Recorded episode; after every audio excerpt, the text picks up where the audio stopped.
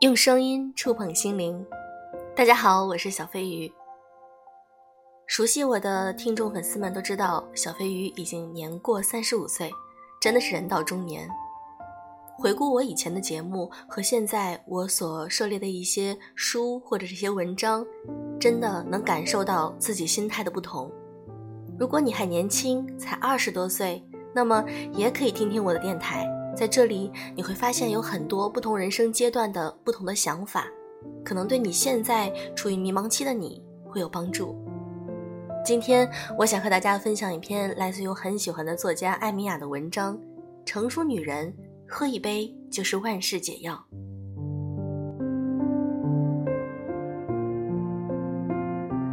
许久不见的老友长我几岁，约我见面，开开心心的聊着。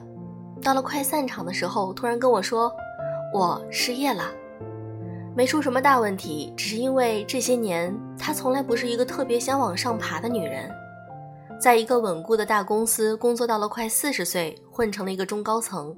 到了经济不景气的时候，HR 看这样的女人不顺眼起来，工龄长，工资高，用工成本大，还不如多压榨几个零零后，明里暗里排挤她。”想了想，加之孩子要陪读，干脆辞了。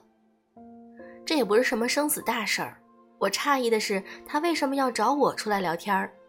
他笑，我明白，你是觉得我这么一个混子，还不赶紧去找那些专业人士专业意见，问问这样的女人接下来职业道路怎么走，然后做她个几年规划，还能不能被时代抛弃？是不是？他摇头，路不算明朗。但我内心清清楚楚，我的是在的，谁的建议我都在心里琢磨过。我就是想找个舒服的人喝几杯。他妈的，老子的人生爱咋过咋过，什么优秀女性，什么全职妈妈，老子都不在乎。我一下就乐了。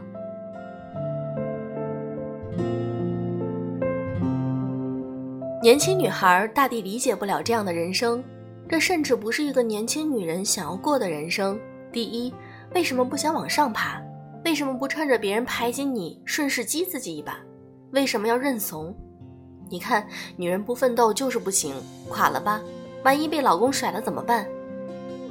到了快四十岁的女人，会真的觉得老公甩了就甩了吗？就算婚姻破裂，也不是什么天大的事儿。我年少的时候，眼睛里也只有输和赢，觉得要么拼命三娘，要么一败涂地。除了人生的两个极端，我是看不懂中间那一批的。可过了三十五岁，才发现，恰恰中间那一批才是大量的人生，真实的人生，有故事的人生，没有大志，也不是什么大事儿。大部分中年人走不到顶端，或者说也不想走到顶端。老友他早年有机会升职，但碰上那几年刚好母亲生病，孩子升学。于是，磕磕巴巴的，终于把老母亲送走，再把孩子送进高中。我模糊的懂得，经历这种日子之后，大部分女人想放过自己一把，想坐在阳台上喝两口茶的静谧时光。什么升职，什么拼命三娘，人到中年，自己的生活和世俗的眼光和苛求中间隔着一层玻璃罩，人人开始关起门来过小日子。老公不是穷凶极恶的人，彼此都没想过要当总裁或者总裁夫人，所以掺和着把日子过下去。这不是很漂亮的人生，但这就是水底下的人生。大部分到了中年就会走向的这种模糊，面目也很模糊，关系也很模糊，婚姻还在，有点爱又好像没有，也没事儿。对自己未来有点希望，又偶尔好像没有。精神的时候会支棱两天，大部分时候是稀里糊涂的走向第二天。但有一件事儿是清晰的：人要身体健康，家人要平安，其他的都可以慢慢往后放。我这几天在搬家，一塌糊涂，新房水管还漏水，等着快递来之前，自己就在房间里转来转去。被子打包了没有？杯子还要不要？我助理喊我写几篇文章，我觉得自己简直连坐下来的时间都没有。朋友问你慌不慌？我明白他说的这种慌，是眼见自己要被生活琐碎所吞没，会不会对自己的前途产生慌乱？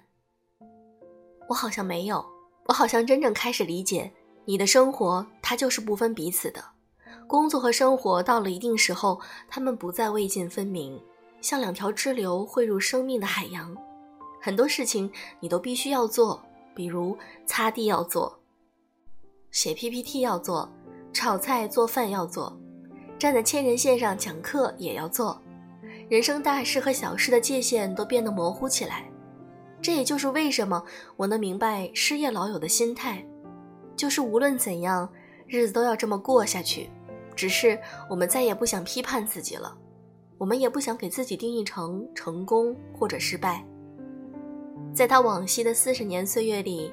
很多次因为家人，他选择了放弃光鲜的职场，职场给他的回馈，他同样也长在了身上。我在这寒冷的冬日与时间赛跑，在打包的间隙坐下来写几个字，不是什么作家，亦不是什么功名，只是在这平淡沉默的日子里，衣食无忧，感恩所有，尚以草木之态而活着，存在着，做一个淡度光阴的人，写一点东西。与时光和解，与往事干杯。成熟女人嘛，喝一杯，就是万事安良。